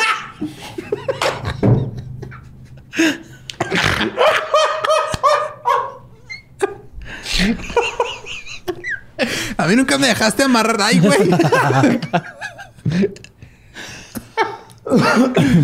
Bill se convirtió en el sospechoso número uno de la policía por 18 años. No mames. 18 años. Nomás no lo arrestaron porque no lo... No había pruebas. había pruebas, güey. Pero estuvieron detrás de él y él se dejó hacer todo, güey. Este, exámenes de... ¿Cómo se llaman los poli... Polígrafos. polígrafos, dio pruebas, dio todo. Y por 18 años no lo dejaban de chingar de que a huevo que tú mataste a tu esposa. Que es natural cuando hay un asesino en el 90% de, las, de la mayoría de, los, este, de las veces es alguien cercano. Ajá. Y obviamente como detective bien tienes que empezar con Pues claro, el esposo, la esposa, los hijos y luego te vas extendiendo. Y luego aparte, pues tenía poquito, güey, de haber pasado, ¿no? Vas llegando, ah, chinga, pues qué tan... Fue muy rápido, güey, ¿no? O sea... Sí, sí. Porque esos güeyes llegan y, ah, tiene tanto de muerto, ¿no? El cuerpo. Sí, no, y ahí habló y llegaron y de volada se dieron cuenta que acaba de pasar. Como BTK no había atacado en tanto tiempo, la policía jamás lo había asociado todavía con BTK. Aquí ya para este punto se les había olvidado BTK. O sea, sabían que era como que un asesino que pasó algo hace unos años. y Pero León. Y algo de seguro ya, quién sabe dónde anda. Se enfrió el caso, ¿no? Acá Sí. por- Su último asesinato ocurrió el 19 de enero de 1991 y usó la misma coartada de escapar de un campamento Boy Scout y luego regresar. Cuando asesinó a Dolores Davis, quien vivía a unas casas de la propia de BTK. güey. Igual que con Vicky, se llevó el cuerpo de Dolores y lo dejó debajo de un puente donde fue descubierto 13 días después. güey. Este sí fue de me lo voy a llevar y todo porque no quiero que de volada llegue la policía porque vivo bien cerquitas y la policía va a estar cerca de mi casa. Sí, pues no hay que cagar donde comes. Ajá. Sí. Eso es básicamente lo que hizo. De nuevo, nadie lo conectó con BTK. Y esto comenzó a irritar a Raider, güey. Primero, este, sus cartas continuaron. En el 88 mandó una a la señora Fager, su esposo y dos hijas, que habían sido asesinadas. Y el asesino BTK le escribió para decirles que no había sido él, pero que admiraba al verdadero asesino. ¿Cómo? Sí. O sea, una familia, los, eh, los Fager, había sido asesinada muy al estilo BTK. Ajá. Bueno, no estaban amarrados ni nada, pero él les mandó una carta para decirles: Yo Hola, no fui. Hola, soy un asesino, yo no fui. soy BTK, ¿se acuerdan de mí, güey? Eh, yo no fui. Obis, yo no fui. como cuando Pero alguien se el cuelga de un tweet con otro tweet que no tiene nada que ver. Nomás porque el primer tweet se hizo viral. Ándale, eso hizo, güey. Eso hizo. De hecho, el, el culpable, el- lo más probable es que fue Bill Butterworth, Butterworth, que era un contratista que trabajó con la familia, Ujú. pero se escapó por eh, pinches este, technicalidades legales. güey. Pero para- eh, así, BTK fue así de, hey, ¿te acuerdas de mí? Sí, eh, No ¿se fui yo. Ajá. Yo no fui, pero les recuerdo que sí fui los de allá. ¿Se acuerdan? ¿Te acuerdas de los Otero? Ese fui yo, güey. ¿Te acuerdas? Voy a dejar hablar a la Bill Butterworth. No voy a dejar hablar, pero mis asesinatos estaban bien chingones, güey. Fueron primero, güey. Y después de más de 100 mil horas de trabajo investigativo invertido en el caso BTK, el departamento de policía decidió declarar la investigación como un cold case. Lo se enfrió y asignaron a un solo detective para estar al tanto, el teniente Kenneth Landwehr. Hasta eso, o sea, dijeron, pues ya es un cold case, ya no hay más pistas, pero tú pues, te Dale encargas de esto para el resto de hasta que se resuelva o, o no. En Raider, este, perdón, Raider había sido despedido ya por estas fechas de la de ADT.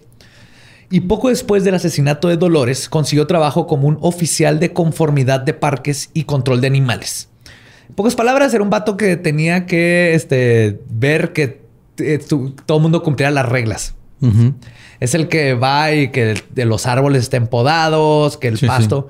Güey, dicen que era tan pinche hijo de su puta madre que literal medía el pasto con una regla. Y si estaba por arriba de las pulgadas que deberían de ser, te multaba, güey. Sí. Yo creí que era un hijo de su puta madre porque mataba gente. Ah, no, aparte. Y se masturbaba en sus cadáveres. No, entonces era- Pero esto es lo que lo hace un hijo de su puta madre. No, no, no. Esto es lo que hace un hijo de su puta madre eh, 24-7, güey. No nomás cuando está matando gente, güey. Ajá, sí. Ok. Es que es- ajá, eso refuerza que es un hijo de puta, güey. No, y ya les va más, güey. Él quiso dormir un perro, así le trató de disparar con Eso no es dormir un perro, es dispararle No, un no, perro. con, de dardos, de dardos. Ah, ok. Porque estaba afuerita de la reja de la casa sin la correa. A otro se lo llevó, el de una familia, el perrito de una niña de como seis años, se lo, lo vio hacia afuera de la casa y enfrentito, se lo llevó y lo durmió. Lo le hizo, ajá, nomás por culero. qué pedo? A una señora y salió una entrevista con un abogado, güey. La llevó a corte por ese perro que no le pudo disparar y no pudo dormir. Llevó a corte a la señora, güey, por la multa de, de que no tenía collar. Dice el abogado hasta se está cagando la risa en la, en la entrevista que Raider llegó con un pinche folder así como con 60 hojas, güey, para probar su caso con fotos del collar, fotos del perro. Fue a espiar a la señora para tomar foto de cómo el perro se salió. Hizo todo, ganó el caso. Pues dice el vato, estos madres, o sea, cuando... Pues el, el- Nomás por chingar, Nomás por chingar. Hubo una señora que la estuvo acosando, no en el sentido sexual, sino el de que la multaba y la multaba y le el- en contrato que muchas personas se cambiaron de a vivir a otros lugares porque Raider era un hijo de puta, güey. Hasta cuando no estaba asesinando. Todos tenemos uno así en nuestro donde vivimos, ¿no? ¿Un asesino? No, no. un hijo de puta así de que por todo la hace de pedo, güey. Ese era Raider, pero con poder, güey. Yo voy a subir una historia de ese. De mi, de mi enemiga, güey, de juventud. Ahí tengo una guardada con mucho coraje porque me la topé y le grité, vayas a la verga acá, güey, del carro, pero. De hecho, este estuve en a una señora la multó por tener la manguera del color que no debe ser, güey. No mames. Sí, era ese tipo de pinche asshole. Ok. Asshole. Y Y, también mataba gente, pero bueno. y también mataba gente, claro. Deja Pero- tú, güey. Ay, ay, Deja tú eso. No, esto es nomás de que 24-7 Dennis Rader era un hijo de la chingada. güey. Chale. Y fue justo en 1991 cuando BTK dejó de corresponder con la policía. güey. Ahí se perdió todo rastro con BTK. güey. En el Ok. 91, nada. Está muy ocupado haciendo sus casos de las mangueras de otros colores. Sí.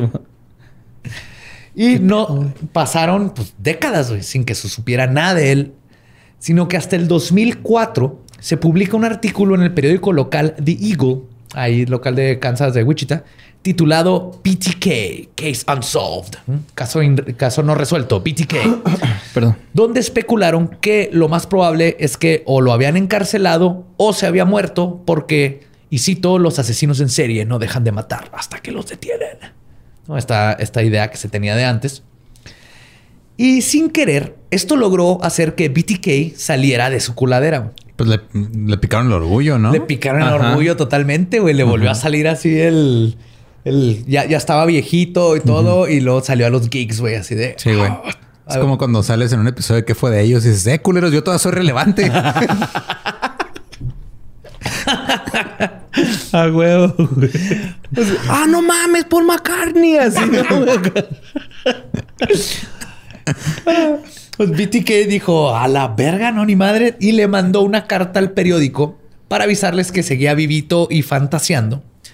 Ay, pues así, yo hice los asesinatos peculiares. Incluyó una copia de la licencia de conducir de Vicky Wegerly para comprobar que en efecto el asesino BTK seguía libre. O sea, eso sí ha de haber estado bien pinche creepy que llegara a eso. En enero del 2005 alertó a una estación de televisión en Wichita, de hecho era la misma en el KAKT, de dos paquetes que había dejado para la policía. Dos cajas de cereal, güey. La primera que encontraron era de Special K. no mames. Qué rico. Pinche vato. Special K. Cereal Killer. Sí, güey, no. That joke, así, güey, chiste de papá, este vato, sí, era de Special K con BTK, o sea, tenía BT con Sharpie y luego la K de Special K y luego era de cereal porque es Serial Killer, güey. es que sí está yo. G-Raider, güey. Sí, mamó, Ya me lo se imagino. Se mamó con ese. O sea, ¿quién se cree con ese chiste? ¿Yo? De hecho, ese chiste lo había hecho en el desayuno con su esposa. BTK. Y lo- No, mandaron a la policía.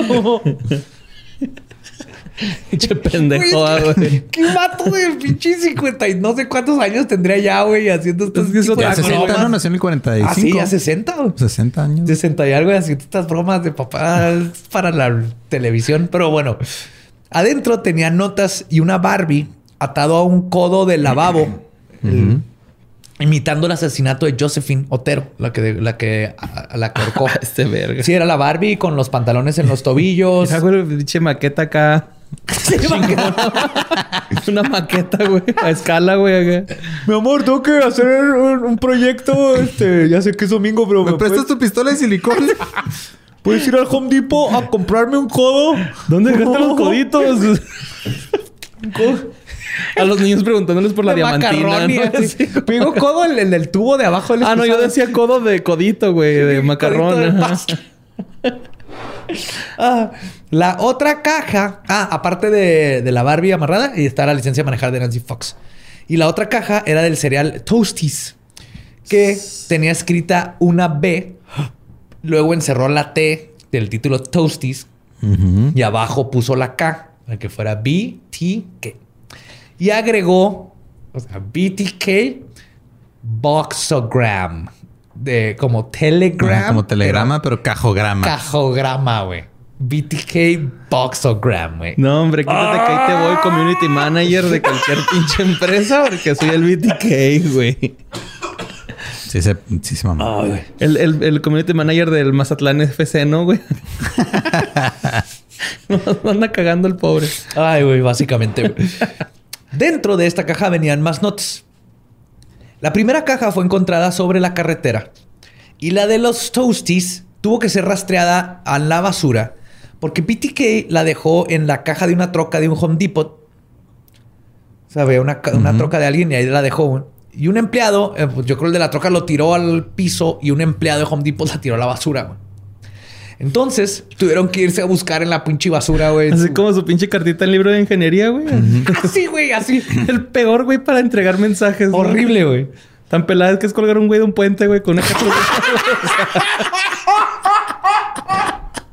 México, México, México.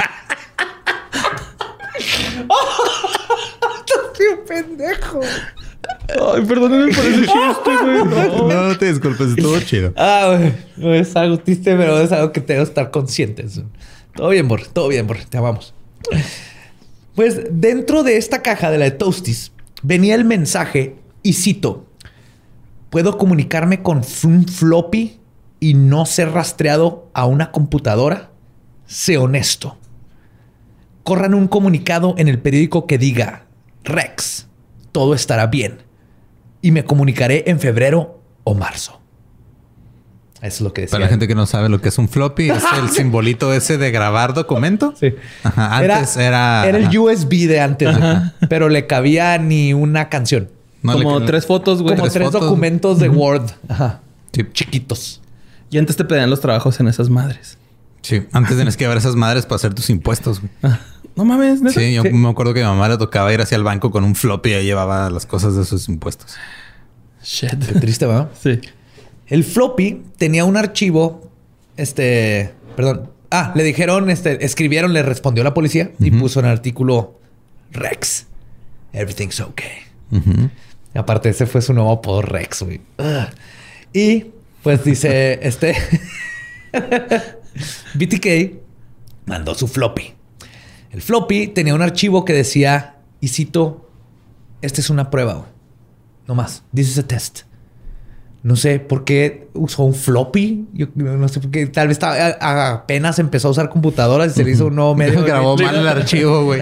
Le dijo a sus hijos, ¿no, güey? Pero güey, parece Oye, mamá- ayúdame a, a acá, ¿no? A meter un floppy, algo en un floppy, lo que sea, nomás para aprender. El floppy. Entonces le pico aquí F y digo, ¡No, papá! Sí. ¡Estoy ocupado! Ay, papá, ya te enseñan muchas veces. Tienes que aprender. Nomás, a ver, uh, pon los lentes. ¿Dónde? ¿Sabás? Sabás. Ahí le pico, mijo, al Sabás. Sabas. ¡Sabás, papá! ¡Sabás! pues les dio un floppy, pero el punto es de que nadie sabe por qué chingados mandó un floppy nomás para decir esta es una prueba, güey. O sea, ni siquiera alguien se esperaba un video o al- algo, güey. Pero no. Pues la policía les llega el floppy, güey, y usando el metadata del floppy, que es toda la información extra, Lolo no lo puede explicar mejor. Ok, todos los tipos de archivo tienen, le indican a la computadora que para que sepan. Todos han visto la que tiene exten- extensión, así como punto .doc.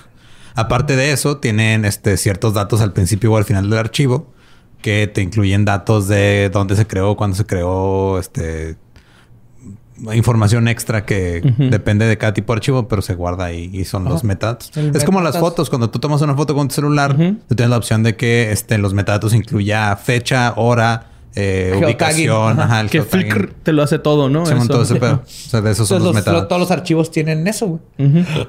Perdón, pues usando el metadata, descubrieron que el floppy había sido utilizado solamente en dos lugares.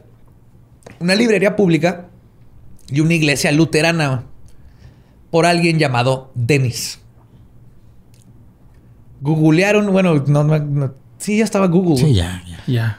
Googlearon la iglesia. Le, le preguntaron a Jeeves. Pusieron en Yahoo. así, eh, Yahoo ¿alguien, respuestas. alguien en esta iglesia luterana conoció un Dennis. Al clipcito de Word, güey. ¿no? Sí. ¿Te puedo ayudar en algo? Sí. ¿Quién es Oye, el veo- tratando de identificar a un asesino en serie. ¿Quieres ayuda? El Cling, Dennis. cling, cling, tocando. Dennis también. ¡Ey! ¿Les vas a mandar pistas a la policía? ¿De que les pueda ayudar? Veo que estás jugando tus juegos de asesino en serie con los policías. Pícale a Sabás. Sabás. Ah, pues ya ven que él, este, googlean la iglesia y, oh, sorpresa, eh, el presidente de la congregación se llamaba Dennis Rader. También revisaron las cámaras del Home Depot, donde pudieron determinar que el que dejó la caja del cereal manejaba una Jeep Grand Cherokee negra. Con estos datos dijeron, ok, vamos a casa de este Dennis Rader, donde vieron estacionado allá afuera de su casa un Jeep Grand Cherokee negro, güey. Dijeron, ok, ya no es coincidencia que el de la iglesia se llama Dennis y el Raider. Al revisar todo lo que tenían sobre Dennis, se enteraron que tenía una hija. Con una orden de cateo, pudieron obtener pruebas de ADN que extrajeron de un papá Nicolau que Kerry Raider, ahora Kerry Ronson, se había hecho unos meses atrás. Esto sí estuvo medio culero porque Kerry Ajá. nunca supo, Pues, güey. ajá, eso sí está. O sea, ella supo cuando llegaron los detectives a su casa a decirle, tu papá es el asesino en serie porque agarramos tu ADN. Entonces está culero porque tenía ella, parte de ella es de, "Es qué bueno que agarraron a mi papá, yo no sabía, pero... Ah, o sea, fue mi culpa y al principio no sabía si su papá creía que ella había dado el sang. La puse que estuvo muy culero cómo lo hicieron, pero qué bueno que agarraron un asesino en. Ujú. Ya Carrie pasó por eso, por ese trauma y todo. Ya, ¿quién no se va a traumar duelo, enterarte? Porque era un papá normal, güey. O sea, ella, cuando le preguntan, dice, pues es que era mi papá. O sea, obviamente está horrible lo que hizo, pero yo crecí con otra persona. Es, es lo que pasa. Fue un shock bien Me acuerdo mucho de que subieron ahí en el grupo de leyendas un, un audio, güey, del monstruo de Catepec, me parece. Y cuando habla con su con jefa, jefa, ajá, sí. güey, bien tranquilo, así. Sí, "Ah, la jefa, yo, ni- jefa, ya, ¿no? Así.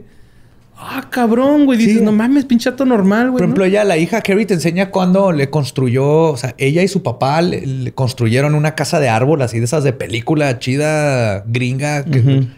Este, con arenero, las fotos en Navidad, de los regalos al hijo también lo crió súper bien. O sea, como papá era un papá excelente. güey. Sí, el Entonces, darte cuenta que- pasaba horas colgando los, este, las botas navideñas en la chimenea. Entonces, y la hija de papá, tengo 36 años, ¿por qué me sigue regalando Barbies? Sí, no, era, era buenísimo para colgar las esferas del árbol. Pues una vez, una vez que revisaron el ADN por el papel colado, se comparó el ADN de Carrie con la de la evidencia de las escenas de crimen, con todas estas eyaculaciones por todos lados, y se comprobó que ella era la hija de BTK. Con esto, Fuck. el 25 de enero del 2005, Dennis Rader fue arrestado. Al principio se declaró inocente, pero no pasó mucho tiempo para que confesara todo. Su confesión grabada duró 30 horas. Y el investigador a cargo del caso, Kenneth Launder, que nunca lo soltó, güey, declaró, y cito, no podíamos hacer que se callara, güey. Era como Badía hablando de la magia.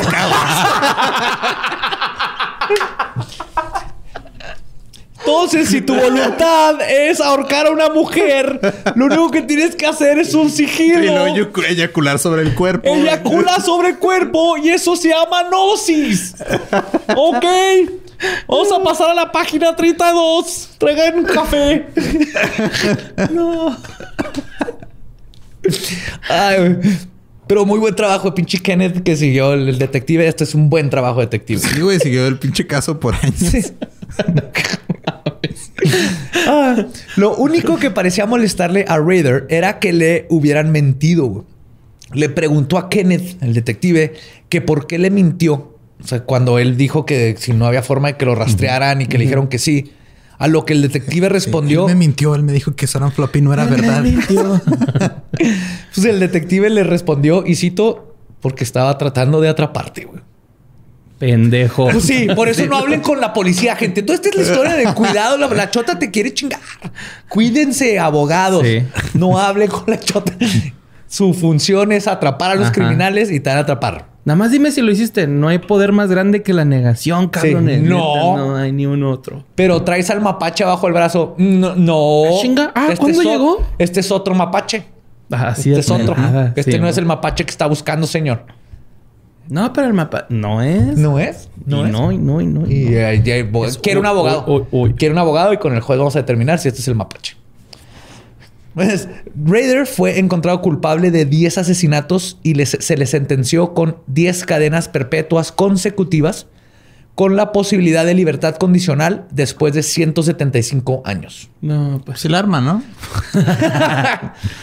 Pues mira, si toma ¿Cuántos agua con ahorita? chía, güey, y hace ejercicio, Simón. Sí, güey. Que, o sea, que le pongan los videos de Bárbara, de Regil, para güey. que feed y- sí, Sí, para que le ponga las manos. Se a- cura con buena Que, vibra. que, ajá, se cura el mismo. I'm a maniac, maniac. Sonríe, güey. Sonríe.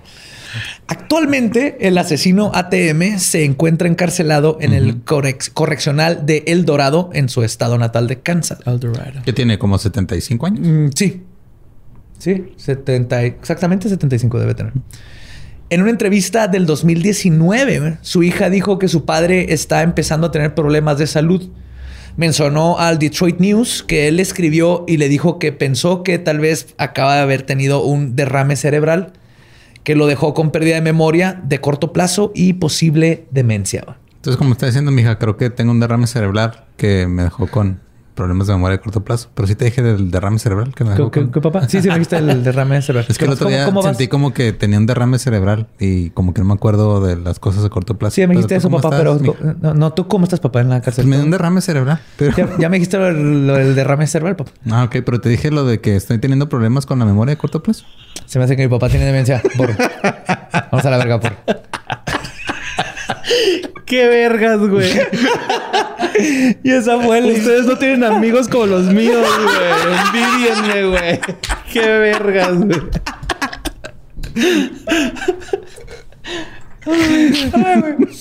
y esa fue la historia de Dennis Rader, BTK, Bind, Torture, Kill. Ay, güey. El ñoñote de los asesinos en serie, güey. Sí, pues qué culero, güey. Filo de puta. Sí, güey, qué Sí, cabrón, güey. Pero, güey, ¿estás de acuerdo que pudieron haber sido otros 45 güeyes, güey? Porque tiene un chingo de proyectos, güey. Totalmente. O sea, el, neta lo que salvó a personas es que Dennis Rader tenía una familia, güey. Si hubiera sido más este así lone wolf como un Bundy, Ajá, sí, que no sido novia o como el quién sabe qué hubiera hecho, güey. Porque el mínimo este- por su tipo de personalidad, lo de la familia lo detuvo muchísimo tiempo. güey. Si no lo hubiera tenido esa parte que tenía que cumplir con eso, se hubiera dedicado totalmente a asesinar y quién sabe qué hubiera pasado. Yo creo que esos güeyes los deberían de poner como en un zoológico, güey, ¿no? O sea, por ejemplo, ese güey que está vivo, yo iría a verlo, güey. Así como que... Pues se llama la cárcel, ¿no? Sí, sí. Pero no puedes ir a verlo. O sea... Bueno, necesitas permisos, pero sí podrías. ¿Sí? Pero... Tienen ahí, ajá. Abajo la burocracia. Que los enjaulen como chicatilo ahí en la corte. Ajá. Tienes su jaulita, güey. Chale, güey. ¿Qué pedo, güey? Que todavía está vivo ese güey. Sí, güey. También este Kemper. Sí, Kemper ahí sigue. Ahí sigue. Sigue vivo Don todavía. Kemper.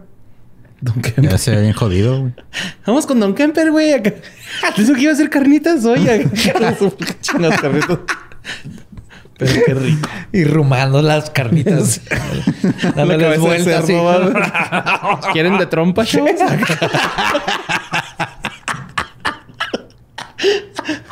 no, morría, no voy a comer carnitas, te odio. Ah, entonces ya, ya vámonos, ¿no? Ya, Sí, pues. ya se me quitó el hambre, güey. Querubín desmembrado. Esta historia se ha acabado. Eh, ¿Algo más que tengan que decir? ¿Redes? No, recuerden que nos pueden seguir en todos lados como arroba leyendas podcast. Pueden ver los show notes en leyendaslegendarias.com. También ahí hay links para toda la mercancía oficial. Nos pueden seguir también en los otros podcasts que se hacen aquí. que Está el Dolop, está que fue de ellos, está cagado, o sea, está, está cagado. Está cagado. Ajá. Todos los, ajá, y este, a mí me pueden seguir en todos lados como arroba ningún Eduardo. Eh, Me pueden seguir con Mario López Capi. Ahí me encuentran como Elba Diablo. Y pues, nuestro podcast ha terminado. Podemos irnos a pistear. Esto fue palabra de Belzebub. Los amo, macabrosos. Manténganse curiosos.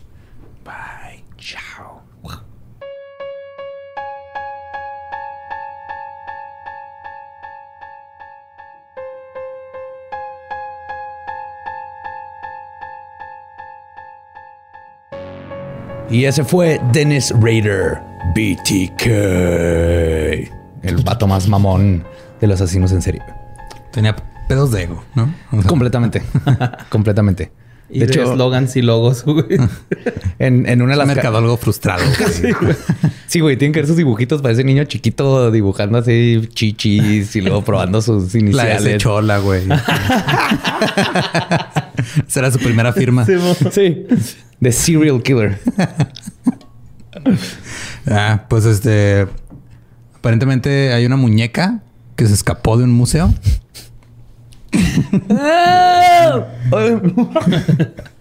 Así se oía cuando. pues, ¿por qué? Es O sea, un grito de frustración. Imagínate yo que mandaron como pelaba 400 veces la misma nota al grupo de fans, güey. Sí, sí, sí. A mí me taguearon en todos lados. Ajá. Y pues este...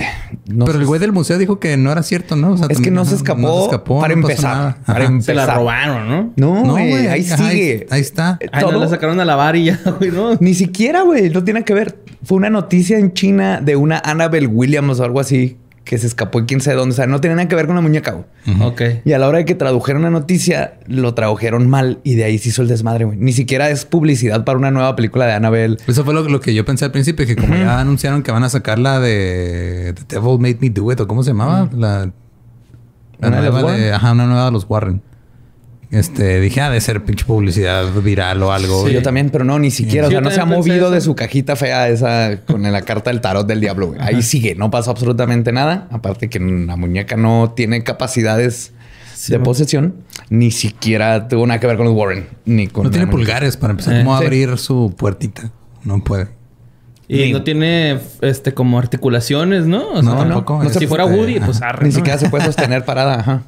Ujú. Sí, es una Raggedy Ann apestosa. No se puede sostener. Oye, me estuvo bien mamón porque yo un día antes había visto el conjuro, güey.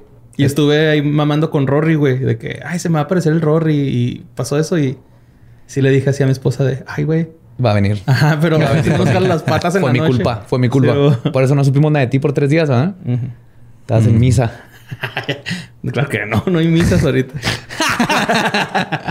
O sea, el problema es que no hay Esa misas la ahorita, razón. no es que cuando había vi no ibas. La vi en la tele, güey. acá. Pero eso es ya para aclarar lo de Anabel. Ni siquiera desapareció de su casita. Fue un error de traducción. Y este, hab- hablando ya de algo más cercano a nosotros, aquí cerca, cruzando la frontera, hay una ciudad que se llama Las Cruces, Nuevo México. Sede del Warp Tour. Ajá, sede del Warp Tour varias veces, este, de algunos conciertos chidos. Y mucha... ¿Cómo se llama la piedra verde? Turquesa. Ah, Es la ciudad del concepto de la turquesa. como no, Nuevo México como tal, ¿no? Sí, todo, eh, todo el estado. total. Eh, y resulta que alguien vio una niña en un cementerio eh, de noche. Que... Un güey que se llamaba Facundo. No, pues de No, hecho, los- ajá, antes de que lo mandaran ahí al, al grupo se los enseñé aquí, pero era... Lo que pasó fue que una, una mujer estaba diciendo que eh, le estaban vandalizando la tumba de, creo que era su hijo. Entonces pusieron una cámara de noche para ver ¿Quién se está robando quién flores estaba, y tirando quién cosas? estaba vandalizando. Y cuando ven el video, se ve claramente, si en los screenshots del video, una niña como de dos años. Sí, es una... O sea, no hay duda. No es paredolia. No es un juego de luz. Hay una niña parada ahí Ujú. como Sí, a las varias 3 de la imágenes, mañana. ajá, sí. Y este, ya cuando vieron las imágenes, los de esta familia fueron con alguien que trabajaba en el cementerio. Y dijeron, ah, sí sabemos qué niña es, está enterrada de aquel lado. y le, le hablan con la mamá de esta niña que murió a los dos años, que se llama, este, la niña se llamaba Fabiola, me parece, sí, Fabiola. Y ve las imágenes y dice, sí, sí, es mi hija. O sea, ella como que Sí vi la foto de comparación y si traen las mismas greñas y coincide la edad y todo. Está súper creepy, güey. Porque, mira, mejor, o sea, fuera de lo paranormal, de todas maneras, ¿qué chingado está haciendo una niña de como cuatro años en En un cementerio a las 3 de la mañana? Ajá, y no si está en la tumba agarrando flores y moviéndole a las cosas de la tumba. Ah, o sea que se andaba vandalizando las tumbas. Sí, sí, sí, es Sí. vandalizadora. Mm, maldita. Pues, Real, o Ajá. y luego empezaron a poner así en los comentarios acá de no, pero es que no, no puede ser un fantasma de una niña porque los niños son puros y se van directo al cielo. y tiene que ser un demonio porque nada más los demonios andan en espacios abiertos. Y dice, güey, ¿de dónde sacan estas teorías? No entiendo. Sí, o sea, to- todas estas teorías bien chido, pero ay, no, es que no te pongas mascarilla porque no hace nada. Así, no mamen. Sí, Prioridades, gente. También, y les pregunto, ah, es que mi abuela decía. Ajá, la abuela de mi abuela si le te tienes que poner limón en la planta de los pies para que el fantasma se haga fuchicaca. Ajá. Sí, porque los demonios no comen cítricos. Aparte, sí se ve muy, muy clarita, ¿no? La niña, o sea, Sí, sí, sí. más de clarito, güey. De hecho, hasta como que. o sea, Sí, no se ve claro de- translúcida la Ajá. imagen ni nada. O sea, se ve así como que hay una niña ahí. Sí, tío. O sea, sea eh, un espectro, o sea, una niña, cualquiera de las dos es cuestionable a las 3 de la mañana en un cementerio. eso le pasó a mi hermana, por ejemplo, aquí en el famoso Panteón de los Niños, que es un panteón de ejidatarios, entonces no tiene reja ni nada y está en medio de la nada. Y era clásico irte a pistear ahí. Entonces estaba mi hermana y también como a las 3, 4 de la mañana este, este, van caminando y de repente una señora estaba llorando en una tumba, así con velo y todo. Pero eran como las 3, 4 de la mañana. Entonces, cualquier situación, haya sido un fantasma o no, está bien pinche creepy toparte una señora llorando a las 4 de la mañana en un cementerio, en medio de la nada. Y en este caso de la niña es lo mismo porque no se ven alteradas las fotos ni nada. Entonces, o es un fantasma o alguien tiene que cuidar mejor a su niño. Eh, acá no. Pst, niña, ¿quieres drogas? Ah, ya. Como la ponte tierrita de panteón abajo de la lengua, ¿no? Pinche Badía siempre dice esa, güey. Ponte tierrita abajo de la lengua. Para que no te hagan a los fantasmas. Sí. te quite el miedo. Ajá. Y la tuberculosis también. Ah, no. Sí. De- Te ha de curar todo esa madre. Si sobrevives, ponerte tierra de panteón abajo de la lengua, vas a sobrevivir todo. Pero sí hay gente que prefiere ponerse tierra de panteón abajo de la lengua y no ponerse un puto cubrebocas. No sé por qué ando muy alterado con eso hoy, Sí. pero... y pues este, saludos a Fabiola. Esperemos que puedas eh, pasar al siguiente plano. Ya, ya, ya A lo mejor tío estaba de... En el purgatorio, ¿no? No en el purgatorio, a lo mejor están organizando una boda en otro plano astral y era la niña de las flores y no se le olvidó el último minuto. Tuvo que ir por ellas a una Tuvo tumba. que ir a la cerca. tumba, sí. O no sabemos si es una de esas cosas que en el cielo no nos lo esperamos, pero ponen a trabajar a los niños. los niños que están al cielo tienen que ganar su espacio porque no aportan nada, no se saben, no saben cantar ni leer la Biblia. Entonces, pues póngase a trabajar, tráigame A flores. vender flores de a 100 Póngase- dólares. Póngase a hacer iPhones en el cielo. Mira, ¿ves ese tenis? Vas a tener que hacerle una costura de una palomita, pero necesitamos tus dedos, ¿no? Sí, pero en vez de la palomita de Nike va a ser la del Espíritu Santo. Sí. Sí, bo. Ah, pues bueno, este, eso fue todo por este episodio de hoy. Eh, y pues esperen mañana, no, no, mañana, La próxima semana. próxima semana. También esperen mañana, mañana va a llegar. Sí. esperen el día de mañana. Es y buena luego actitud que tener en la vida, esperar mañana. Y luego espérense otros seis días y luego ya va a haber otro episodio de Leyendas Legendarias. Sí, los queremos mucho. Muchísimas gracias de nuevo por los 300 mil followers. Sigan pasando la voz, sigan siendo macabrosos, maravillosos y curiosos. Los amamos. Chao.